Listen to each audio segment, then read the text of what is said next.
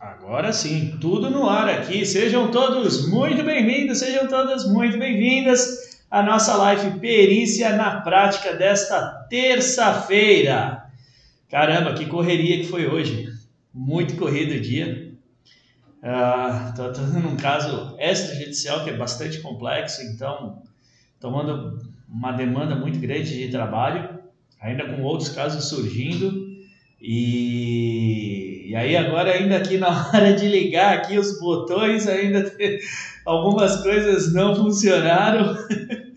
então foi bastante corrida, mas nada nos segura. Estamos aqui firmes e fortes nossa live perícia na prática de hoje. Então todos que estão aqui ao vivo comigo sejam muito bem-vindos. A galera que vai ver no gravado também. Espero que vocês aproveitem e gostem bastante do tema de hoje, que é poeiras minerais, anexo 12 da NR15. Então a gente vai fazer aí um overview em cima aí uh, desse tema que muita gente tem poeira. Eu vejo muita caracterização equivocada, pedidos equivocados, né? Lembrando que a live Perícia na Prática faz parte do projeto Perícia Sem Segredo, onde eu ajudo profissionais de segurança do trabalho a atuarem como Uh, peritos, é, é, peritos assistentes nas perícias judiciais trabalhistas de insalubridade e periculosidade.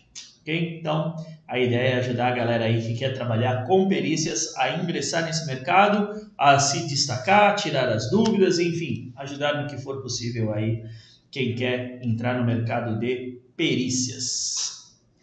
Uh, bom, vamos lá. Um pouquinho acelerado hoje. Galera, vocês estão me vendo e escutando bem? Galera do Instagram, joga aí uns, uns coraçãozinhos se vocês estão me escutando, me vendo bem. Facebook, uh, YouTube, dá um ok para mim se vocês estão me vendo e me escutando bem, por favor.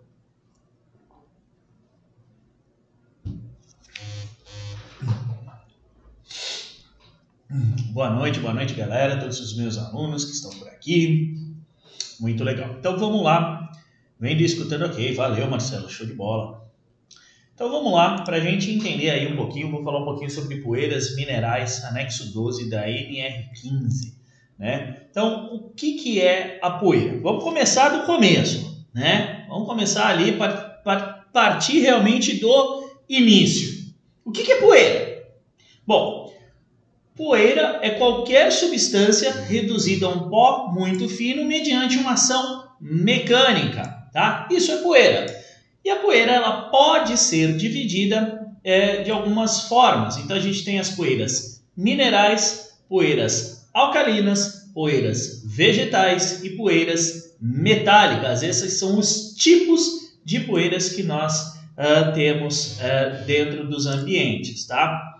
E isso gera muita confusão, porque o que diz o anexo 12 da NR15?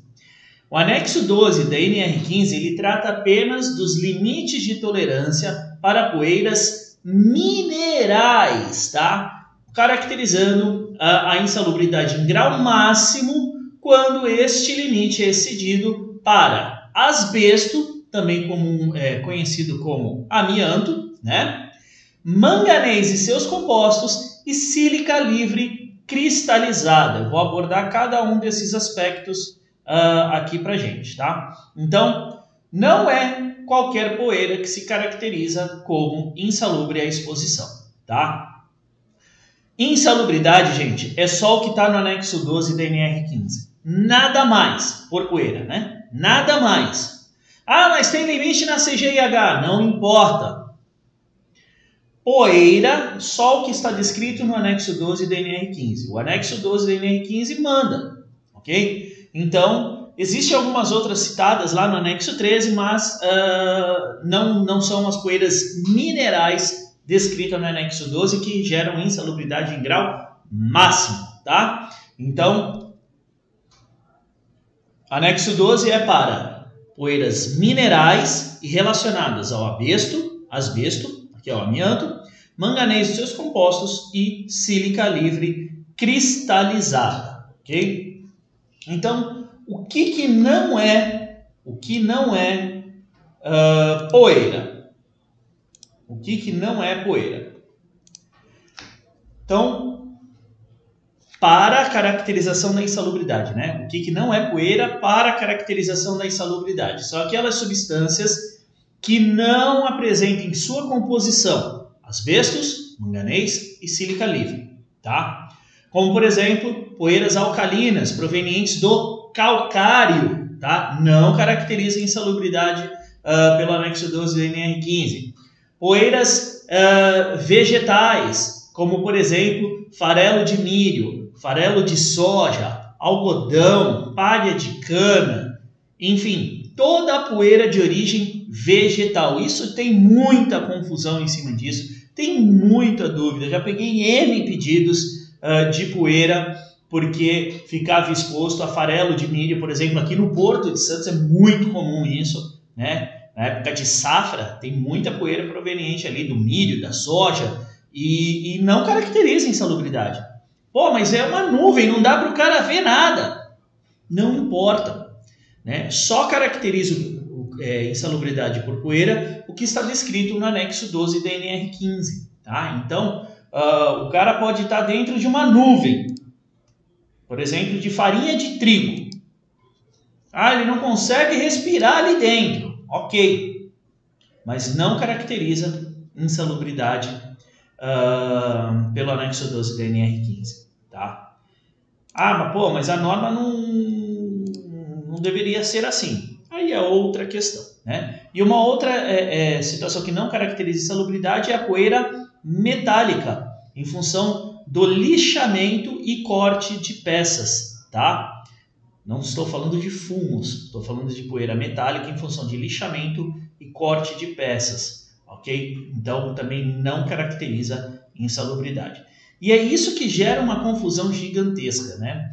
Porque uh, muitas pessoas confundem um ambiente nocivo ao ser humano com um ambiente insalubre ao ser humano.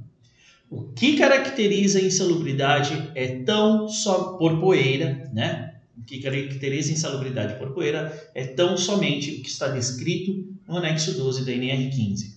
Né? A gente não está entrando no mérito da discussão se a exposição ao farelo é, de soja, de milho, algodão, palha, calcário, uh, lixamento de corte de peças, material de, é, referente a corte de peças, é, a gente não está entrando no mérito se isso faz mal ou não à saúde do trabalhador, ok? Então, é a caracterização da insalubridade. E caracterização só asbesto, manganês seus compostos, sílica livre, cristalizada, e a gente vai falar cada um deles, tá?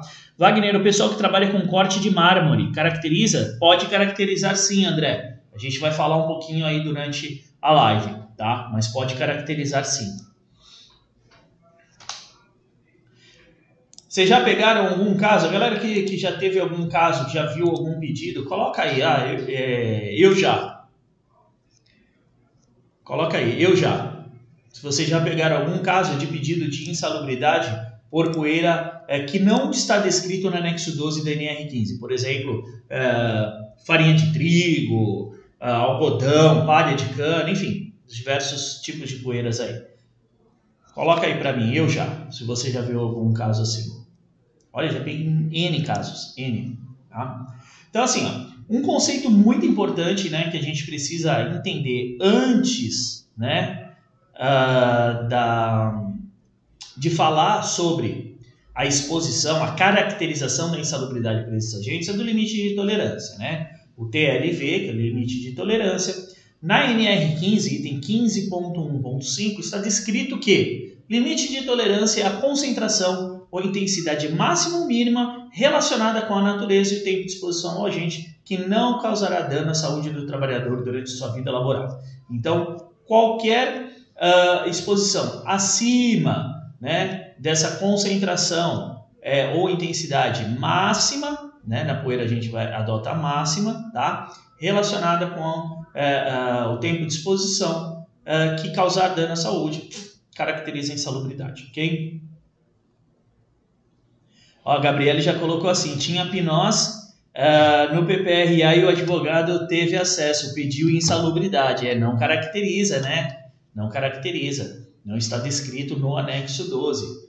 É, então, essa que é a questão, né? A falta de entendimento técnico dos profissionais faz com que existam pedidos uh, que não, não se sustentam tecnicamente e legalmente, né? E daí vem um dos grandes trabalhos, né, do profissional de segurança do trabalho, do assistente técnico, né, do profissional uh, do profissional de, de segurança que atua como assistente técnico, que é dar esse, justamente esse suporte para os advogados na hora de elaborar um pedido. Ó, o Ronan está comentando aqui também. Poeira de madeira, exatamente. Já, nossa, poeira de madeira é muito comum, né? E não tem nenhum tipo de caracterização também. Então, porque não tem previsão legal no anexo 12. E isso é justamente um dos fatores que uh, ter um profissional, assistente técnico, atuando em conjunto com o advogado é primordial. Facilita muito a vida do advogado porque uh, vai é, é, diminuir né, esse tipo de pedido que não tem previsão técnica, não tem previsão legal e está fadado ao fracasso. Né? Está fadado a perder a perícia. Então, mais vale não entrar com um processo do que entrar com um pedido que não, não tem é, su, é, sustentação né, técnica e legal. Poeira é poeira, poeira de algodão. O Luiz está comentando aqui exatamente, poeira vegetal é muito comum, né? Então, uh, vamos. Então, importante a gente entender o limite de tolerância. Então, concentração uh, ou intensidade para poeira a gente vai tratar sempre como máxima, né? Relacionada com a natureza e o tempo de exposição que não causará dano à saúde do trabalhador. Então, se extrapolar, causa dano à saúde do trabalhador, ok? Então, vamos entender para o asbesto o que, que fala o, uh, o anexo 12 para o asbesto. A exposição ao, ao asbesto é, é, a exposição às fibras de asbesto respiráveis ou poeira de asbesto suspensão no ar. Então, diz respeito à exposição ao, à fibra de amianto que ela é respirável ou que está em suspensão no ar, tá? Até o pessoal que está vendo aqui o material que eu preparei no Facebook no YouTube, uh, de fundo aqui eu coloquei a imagem da fibra de asbesto, né? Uma fibra muito fininha, uh, porém, esse, é, o anexo 12, quando ele trata do asbesto, é como uh, o anexo 13 para é, o benzeno, é como o anexo 6 né, para é, as atividades realizadas em condições hiperbáricas e mergulho, ela, a norma é mais um regulamento técnico do que realmente a, a análise de insalubridade sobre a questão. Então, ela fala mais sobre questões técnicas do que realmente adota a questão de insalubridade. Né? Então, tem uma série de, de aspectos relacionados ali e é o regulamento técnico falando sobre é, é, a exposição ao asbesto, o que pode, o que não pode, uh, sobre as empresas. Sobre insalubridade, de fato, o que, é falado? Que o limite de tolerância né, para que se caracterize a insalubridade uh, em função da exposição às fibras de asbesto é igual a duas fibras por centímetro cúbico. Duas fibras por centímetro cúbico de uh, poeira de asbesto em suspensão no ar ou fibra de asbesto uh, crisotila uh, respirável, tá? Então, duas fibras por centímetro cúbico. E estas fibras, elas têm que ter um diâmetro me menor do que 3 micrômetros e um comprimento maior do que 5 micrômetros. Então, ela é um, um tubinho. Então, é diâmetro menor do que 3 e comprimento maior do que 5 micrômetros. E a relação entre diâmetro e comprimento uh, é, deve ser superior a 3 para 1, ok? Então, é, como eu comentei, o que traz o anexo 12 sobre o asbesto é um regulamento técnico sobre as atividades realizadas com exposição ao, ao asbesto, seja acima ou abaixo do limite de tolerância, né? O que a gente tem sobre insalubridade é isso. A insalubridade em função da exposição ao asbesto se caracteriza quando, através da avaliação quantitativa, e a forma de fazer a avaliação a gente já vai ver lá na frente, tá? uh, detecta-se que foi ultrapassado o limite de tolerância de duas fibras por centímetro cúbico. E essas fibras, fibras devem ter diâmetro menor do que 3 micrômetros e um comprimento maior do que 5, com uma relação 3 para 1. Ah, mas quem é que vai ver isso? É o laboratório que vai fazer a análise. O laboratório é que vai é, é, extrair todos esses dados da, avaliação, da amostragem que foi feita e vai dar esse resultado. Então, 2,1 já ultrapassa uh, o limite de tolerância, já caracteriza-se a insalubridade em grau máximo. Esses tipos de poeira, ah, o André está fazendo uma pergunta aqui. Esse tipo de poeira que não são caracterizados podem trazer algum tipo de doença aos colaboradores? Sim, André, diversas doenças, diversas. Né? Doenças do trato respiratório, câncer, é, infarto, pode gerar uma série de doenças. A questão é que, por é, é, questão, é, uma questão normativa, né, não caracteriza insalubridade porque não está descrito no anexo 12 do NR15, tá? Mas podem, podem, gerar, uh, podem gerar diversos tipos de doenças aos colaboradores, sim, ok? Só ver aqui não está aparecendo, o Kleber está falando aqui. Sim, já já vai aparecer, Kleber, fica tranquilo. É um material que eu estou disponibilizando aqui.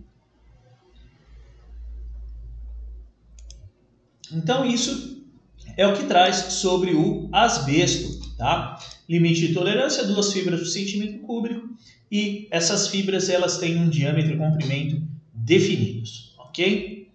Manganês. Bom, uh, manganês e seus compostos. Depois a gente vai ver é, diversos tipos de locais que é, acabam gerando esse tipo de poeira, né? As poeiras minerais que é onde caracteriza, ok? Manganês e seus compostos. Bom, a, a, a, a insalubridade por manganês é para qualquer tipo uh, de composto de manganês. Qualquer tipo, não importa. Qualquer tipo de composto de manganês, tá? Então, para o manganês, nós temos dois limites de tolerância. Para o manganês, nós temos dois limites de tolerância. A gente tem o um limite de tolerância para exposição à poeira, tá? Que o limite de tolerância é de 5 miligramas por metro cúbico no ar para uma jornada de até 8 horas diária, ok? E esse tipo de um, de exposição acontece nas atividades de extração, tratamento, moagem, transporte do minério bruto e outras operações com exposição à poeira de manganês e dos seus compostos. Ok? Então, sempre que há uma ruptura mecânica né, do composto e gera um é, composto fino que fica em suspensão no ar, isso é considerada a poeira de manganês, tá? Composto de manganês, né? é considerada poeira de manganês. Então, limite de tolerância para poeira de manganês, 5 mg por metro cúbico no ar. Limite de tolerância para exposição aos fumos de manganês, 1 mg por metro cúbico no ar para jornada de até 8 horas diárias, tá? 1 mg uh, por metro cúbico no ar para jornada de até 8 horas diárias, ok? Então, que tipo de atividade gera fumos de manganês? Metalurgia de minerais, fabricação de compostos de manganês, fabricação de pilhas e baterias secas, fabricação e uso de eletrodos de solda, tá? outras operações com exposição a fumos de manganês. Então, aqui um conceito muito importante que a gente precisa entender, né? É, no manganês, a exposição à poeira acontece quando há uma ruptura mecânica da uh, substância, do manganês, ok? A exposição a fumos de manganês acontece quando há uma, uma é, decomposição térmica da substância. Então, poeira mecânica, fumo térmico, quando há o aquecimento da substância. Okay? Isso é muito importante para você entender o, qual é a análise que você vai realizar. Se é de poeira ou se é exposição a fumos, porque existem dois limites de tolerância definidos no anexo 12 do NR15. Ok? E aí entra uma questão que confunde muita gente, muita, muito, muito, muito, que é a caracterização da insalubridade por fumos metálicos. Isso não existe. Caracterização da insalubridade por fumos metálicos não existe. Como uma forma generalizada, genérica, ok? Uh, quando a gente faz uma análise de fumos metálicos, dentro desses fumos metálicos podem existir diversos tipos de, uh, de metais envolvidos, como chumbo, manganês, cádmio, cromo e diversos outros, alumínio, pode ter diversos outros, ok?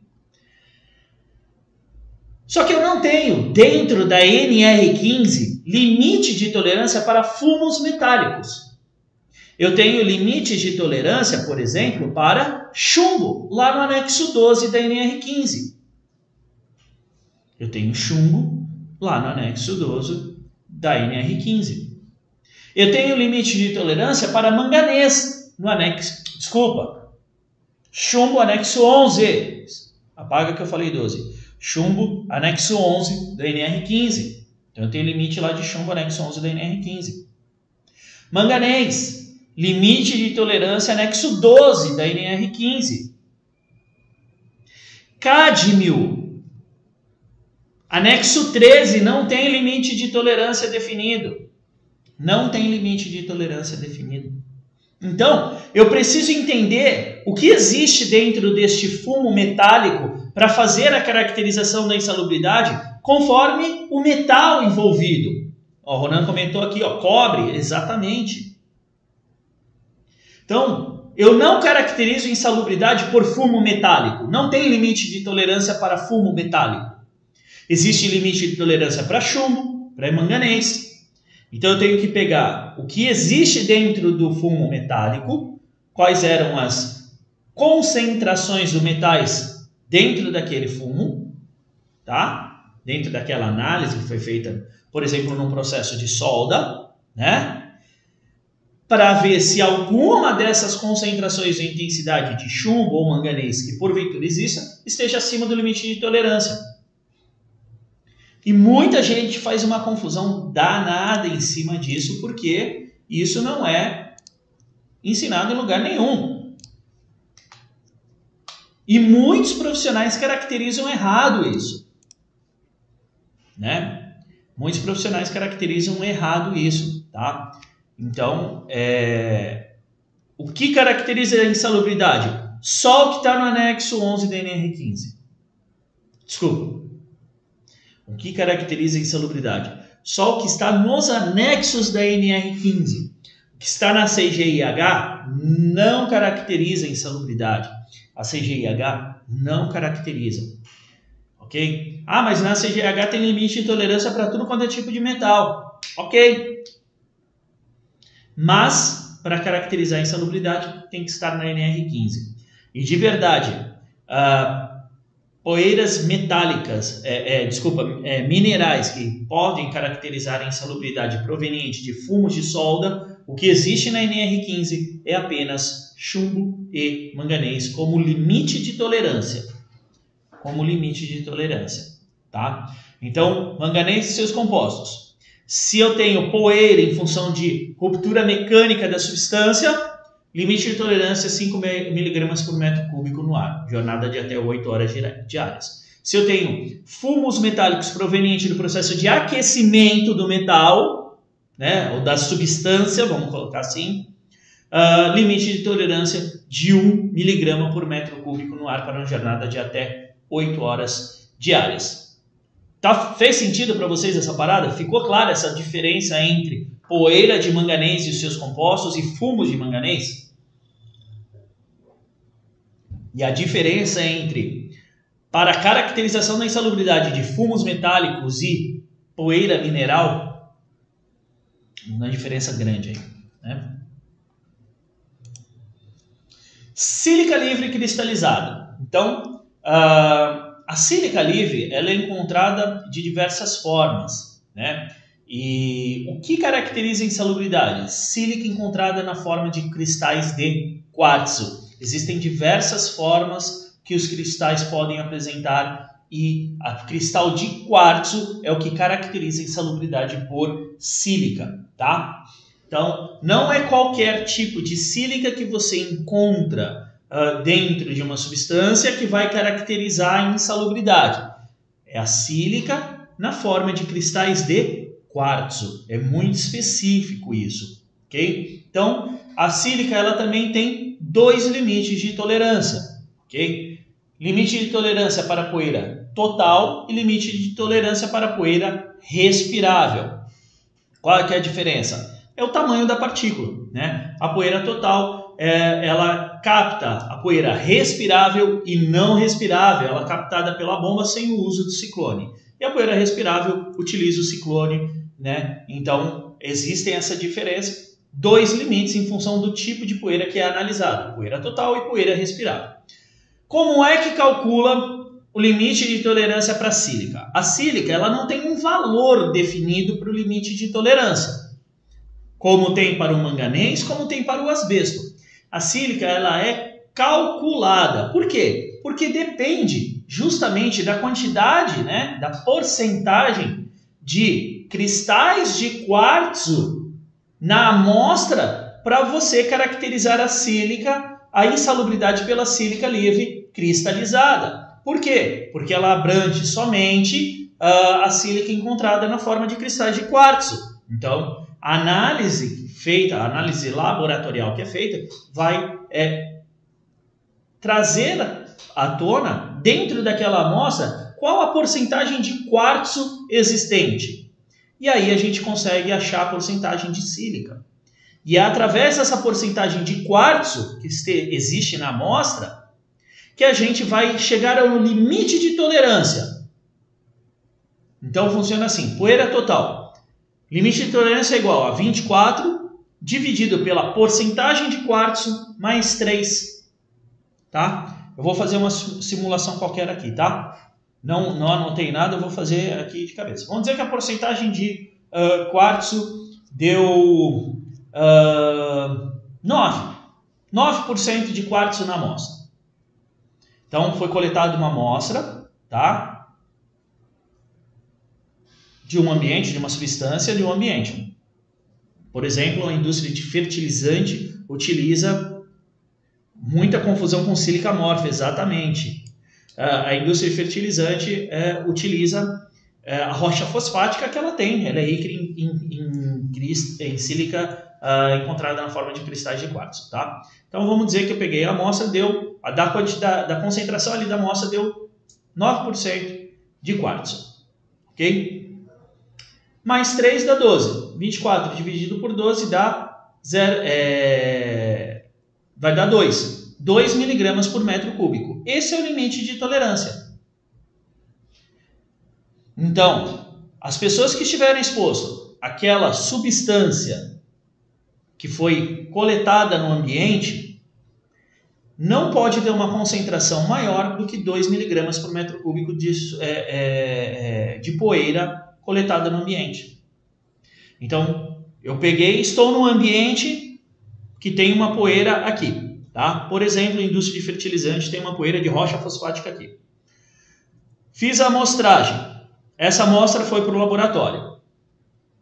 A porcentagem de sílica, a porcentagem de quartzo nessa amostra deu 12. Desculpa, deu 9. 9%. Eu vou colocar isso na, na fórmula. 24 dividido por 9 mais 3 vai dar 2. Aí eu vou ver o quanto, qual foi a concentração da amostragem que foi realizada. Se a concentração de poeira na amostra realizada deu acima de 2 mg por metro cúbico, caracteriza a insalubridade. Então, eu pego a, eu faço a amostragem e vai para o laboratório. Qual a concentração de poeira? 3 mg por metro cúbico. Ok. Qual a porcentagem de quartzo? 9%. 9 mais 3, 12. 24 dividido por 12, 2 miligramas por metro cúbico é o limite de tolerância. Qual era a concentração? 3 miligramas por metro cúbico. Está caracterizada a insalubridade. Para a poeira, total. Tá? Para a poeira respirável, o, o, o racional, né, a forma de calcular é a mesma. Tá? Porém, a diferença é que vai ser apenas a fração respirável que vai ser avaliada. E aí a fórmula muda um pouquinho. É 8 dividido pela porcentagem de quartzo mais 2. Tá? Então vamos dizer que eu fiz a amostragem de poeira respirável e deu 1 mg por metro cúbico. Qual a porcentagem de quartzo nessa concentração de 1 mg por metro cúbico de poeira respirável? Ah, vamos dizer que deu 14%. Ok. 14 mais 2 é 16. 8 dividido por 16 0,5. Então, o limite de tolerância é de 0,5 mg por metro cúbico. Qual era a concentração de poeira? 1 mg na amostra. O limite de tolerância foi excedido. Tá? Então, ah, para a sílica, você tem que faz a coleta da amostragem, pega essa coleta, manda para o laboratório. O laboratório vai dar dois parâmetros Normalmente o laboratório já dá o cálculo pronto, né? Vamos, vamos falar a verdade aqui, né? Mas uh, pra, se você quiser calcular, e você como assistente técnico, você deve saber calcular para ver se o cálculo apresentado pelo perito está correto, uh, você tem esses dois parâmetros. Concentração obtida na amostragem e porcentagem de quartzo da amostragem. E aí você vai utilizar esses dois parâmetros para chegar no limite de tolerância e ver se está abaixo ou acima da concentração é, identificada na amostragem. Tá? Então, a sílica, somente referente a cristais de quartzo, tá? uma fórmula para poeira total, outra fórmula para poeira respirável. ok? De acordo com a porcentagem de quartzo obtida no total da amostragem, utiliza-se a fórmula, define o limite de tolerância e compara com a concentração obtida na amostragem.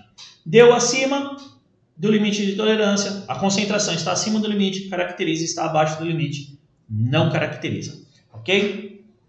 E isso vale para jornadas de trabalho de até 48 horas na semana. Olha aí uma alteração importante frente ao manganês. O manganês fala em jornada de 8 horas ao dia. A sílica a gente fala numa jornada de 8 horas por semana, ok? Então, locais mais comuns onde a gente encontra uh, poeiras minerais. Marmorarias, como alguém perguntou aqui, eu não lembro quem foi. Marmoraria encontra muito, tá? É, a, normalmente as peças de mármore, granito são ricas em, é, em de sílica, tá? Uh, lapidação de, metal, de, de pedras, lapidação de pedras preciosas, metalurgia, fundição, siderurgia, mineração, indústria de cerâmica, tá? Então são é, locais que geralmente você encontra é, sílica livre cristalizada em quantidades significativas capazes de exceder o limite de tolerância. Tá fazendo sentido para vocês isso, gente? O Wilson Júnior fez uma pergunta interessante aqui, ó.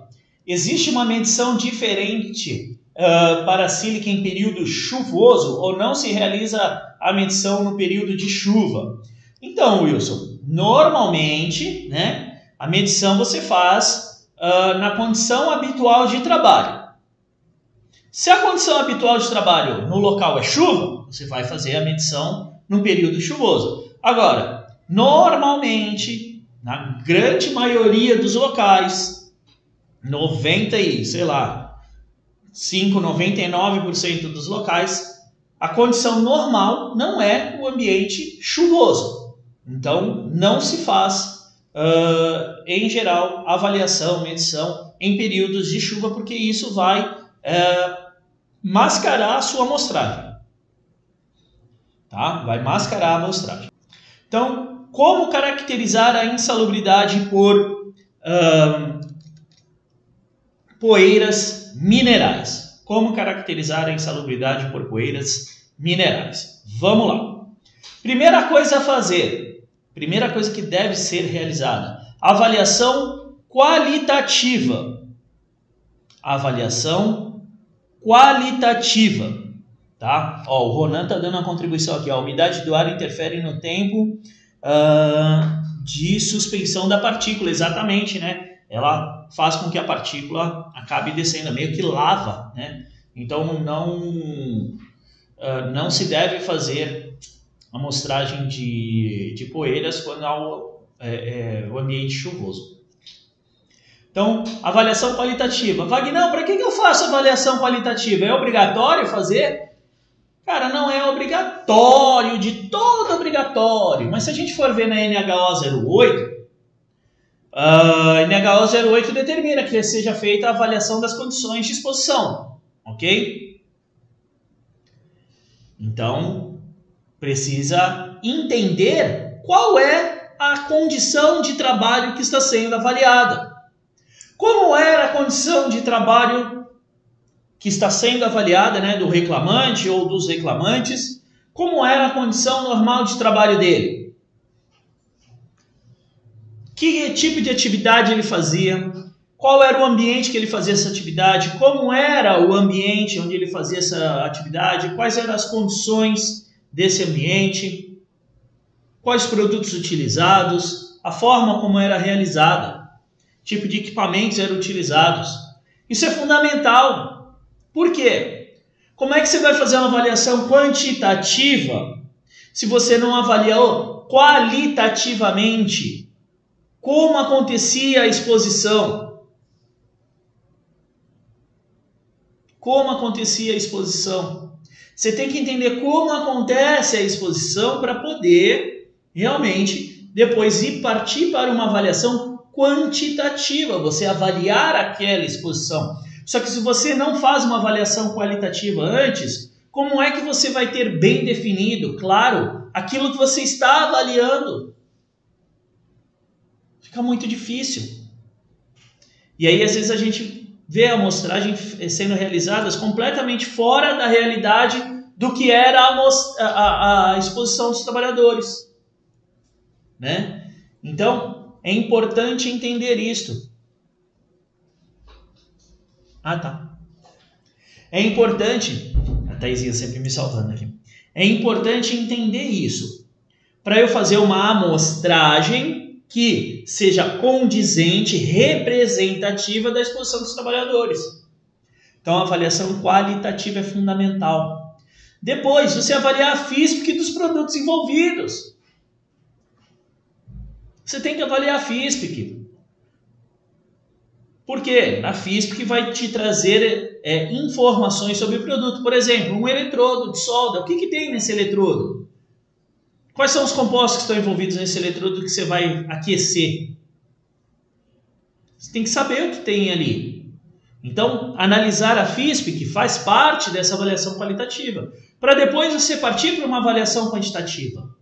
E aí, cada um dos, da, da, das poeiras definidas no anexo 12 tem a sua forma de avaliar, mas um ponto em comum entre todas elas. Ponto em comum entre todas elas. Apertei um botão errado aqui. Todas elas devem ser feitas, o, o material deve ser colhido conforme defini, define a NHO08 da Fundacentro, coleta de material particulado sólido em suspensão uh, no, no ar nos ambientes de trabalho. Todas elas, asbesto, manganês, sílica, a, a amostragem deve seguir, o procedimento de amostragem deve seguir a NHO da Fundacentro que trata sobre a coleta de material particulado sólido suspenso no ar nos ambientes de trabalho, tá? Então, vai utilizar bomba gravimétrica, né? Para utilizar a bomba gravimétrica, tem que fazer a aferição da bomba antes e depois. Pô, Vagnão, mas a aferição da bomba é através do método de bolha de sabão, é mó trambolho. Equipamentos antigos, equipamentos novos, existem ah, os aferidores portáteis. Aliás, às vezes custa mais do que a bomba. O equipamento de calibração portátil da bomba às vezes custa mais do que a bomba.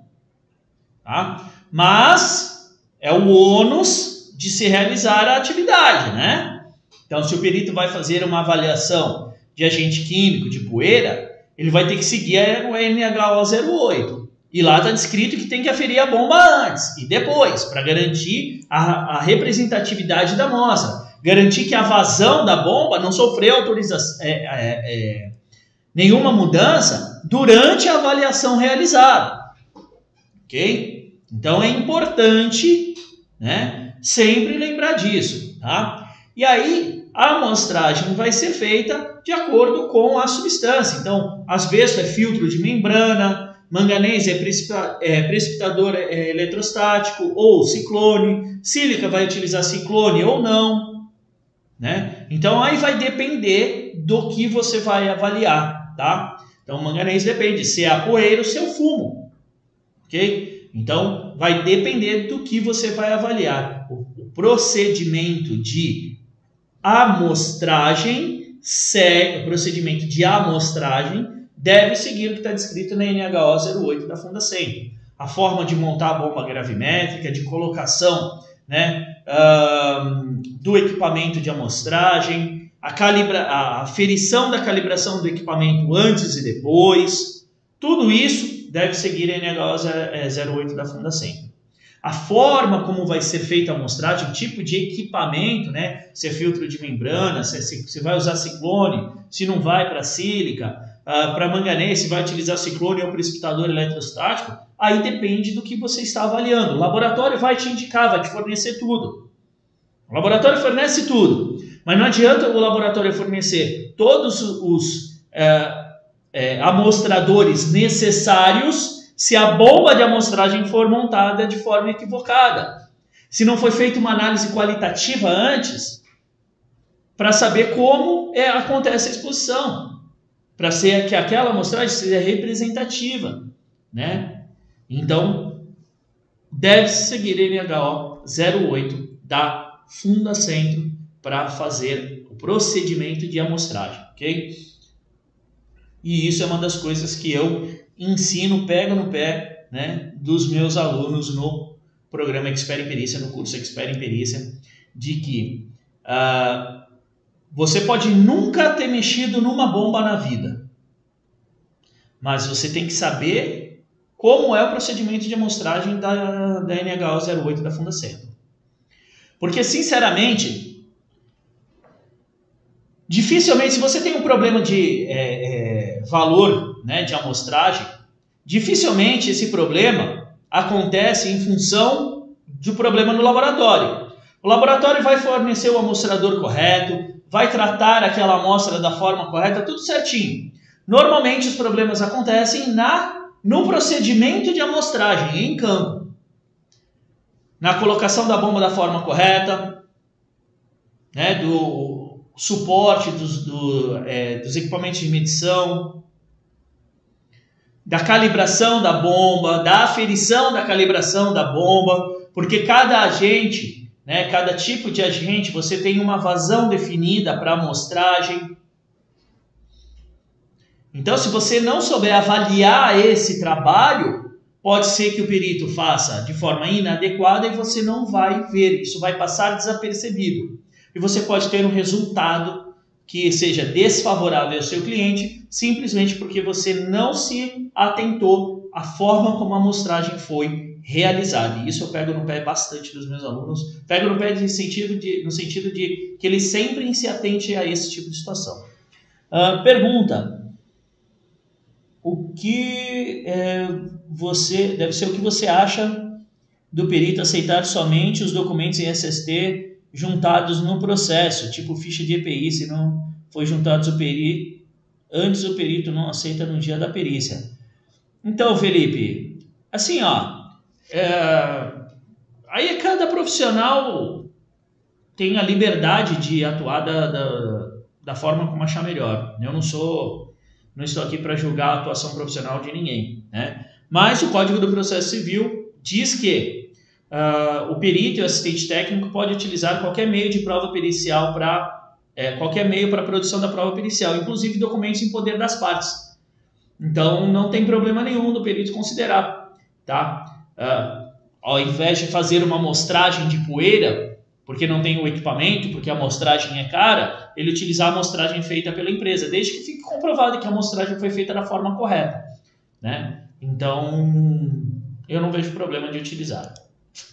Tá? E que tipo de dano à saúde os agentes é, químicos, as poeiras definidas no anexo 12 da NR15 podem trazer aos trabalhadores?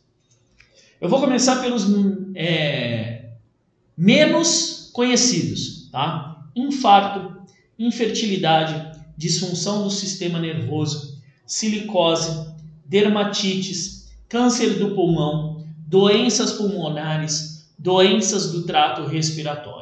Então, as poeiras uh, minerais são agentes bastante perigosos, tá? Uh, que devem ser avaliados de uma forma muito criteriosa dentro das perícias, tá? Então, isso tudo é para caracterizar. Definimos lá o limite de tolerância, entendemos a diferença entre o que é a poeira de manganês, o fumo metálico, né, o fumo de manganês, a sílica total, né, poeira total, poeira respirável, que é analisado e tal, onde tem esse tipo de, de substância, uh, que tipo de mal essa substância fazem aos trabalhadores, como avalia, ok, e como neutraliza a insalubridade? Como a gente neutraliza a insalubridade em função desse agente?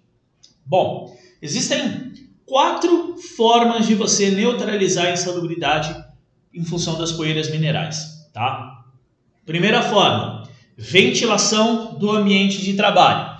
Você dispersar né, os uh, contaminantes do ambiente através de ventilação. Normalmente a ventilação ela é utilizada em conjunto com a exaustão, tá? Então, dentro do ambiente, em geral, eu tenho um equipamento de ventilação ok? Insuflando ar para dentro do ambiente e um equipamento de exaustão retirando o ar de dentro do ambiente. Então, jogo o ar limpo para dentro do ambiente e retiro o ar contaminado de dentro do ambiente. Então, uma forma muito eficaz de manter o ambiente dentro do limite de tolerância, tá? E aí você está agindo direto ao ponto. Você não está permitindo que o limite de tolerância seja extrapolado através do controle né, do limite, né, da concentração do agente no, no, no, ambiente através de um sistema de ventilação e exaustão. Tá? Uma outra forma é a umidificação do ambiente ou as atividades serem feitas utiliz, é, utilizando meio úmido. Tá? Nas marmorarias, por exemplo, é muito comum isso. Né? No, uh, nas marmorarias é muito comum no, na atividade de corte né, das, uh, das pedras é utilizado meio úmido. Não, o corte não é feito a seco, é feito de forma úmida. Então, na própria as serras elas têm já um dispositivo uh, de que vai injetando água no momento do corte, que isso serve para resfriar a lâmina e também para evitar a proliferação, a projeção da poeira no ar. Os equipamentos mais modernos são todos enclausurados, a água já sai direto para um sistema de tratamento, uma coisa bonita de se ver. Mas existem aquelas marmorarias que faz o corte ainda seco, fica aquela nuvem uh, de poeira no ambiente. Então a umidificação no ambiente, tá? seja por umidificadores do ar, aonde você vai agir, né? É, é, no tempo em que a partícula fica em suspensão, porque ela se agrega às partículas de água e acabam caindo né, em função do peso. E você tem uh, a umidificação das atividades. Ó, o Ronan está falando aqui, ó, lixamento a seco nas marmorearias é proibido. É, Ronan, é proibido. Mas infelizmente a gente sabe que ainda existe. Tá? Uh, e não só nas marmorearias principalmente na instalação na, instala, na, na instalação da, do, é, nos ambientes, quando o pessoal precisa fazer corte das peças nos ambientes. Então, normalmente é feito a seco. Controle na trajetória da partícula, exatamente, Sérgio. O Sérgio aí falou bonito agora, gostei de ver.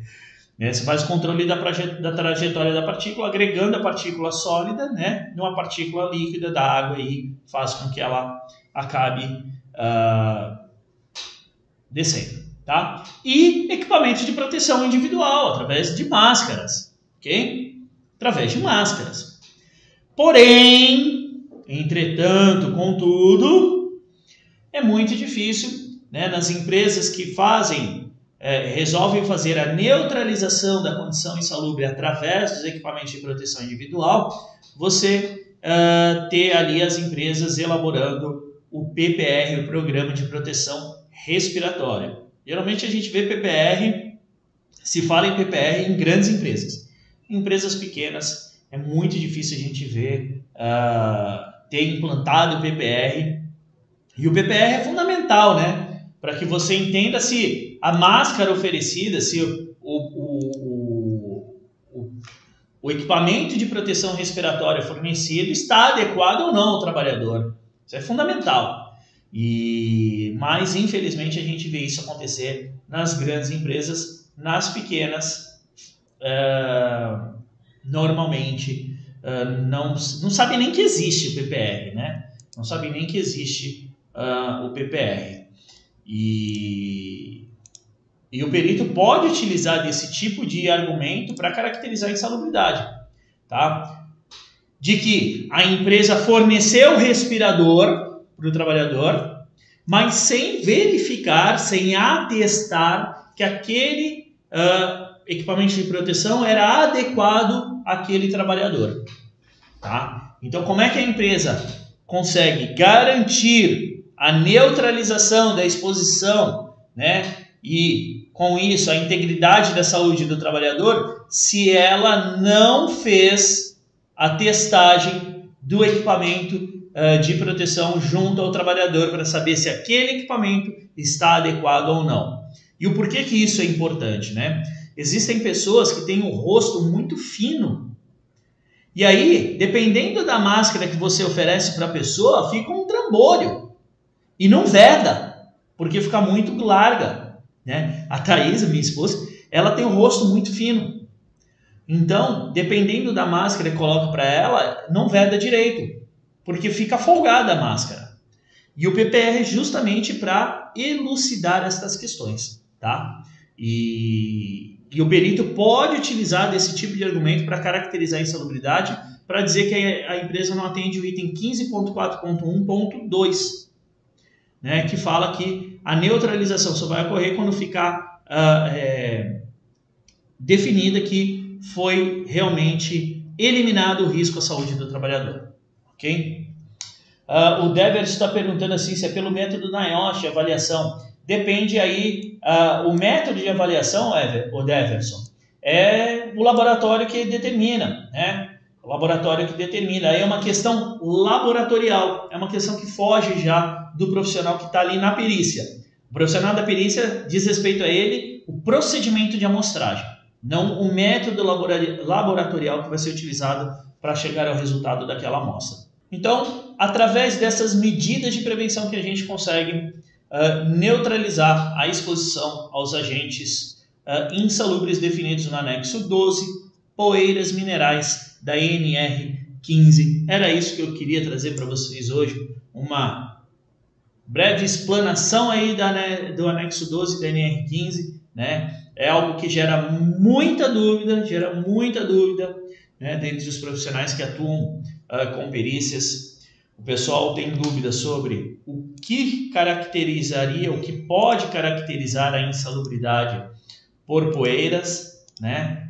Uh, dentro do dentro da perícia judicial trabalhista, né, se poeira por é, é, agentes, é, é, poeira, as poeiras vegetais caracterizam ou não, né?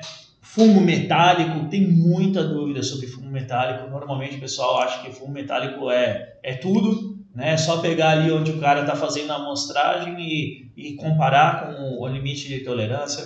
Não existe limite de tolerância para fumos metálicos, existe para alguns agentes que estão presentes no fumo metálico, especificamente o chumbo e o manganês, né? a sílica, a poeira total, poeira respirável, somente referente aos cristais de quartzo, os outros cristais de sílica não, não entram para a caracterização da insalubridade, né? E o limite de tolerância é em função da porcentagem de quartzo existente nas, nas, uh, nas amostras, tá? E uh, o profissional que vai atuar na perícia, o que ele deve entender, né, principalmente, é o que está sendo avaliado e como vai ser avaliado, o procedimento técnico que vai ser utilizado na avaliação, tá? Para quê? Para ele entender se o que o perito está fazendo está correto ou não está correto. Né? É, afinal, uma das funções do assistente técnico é avaliar o trabalho do perito. Não é para isso, não precisa de assistente técnico também.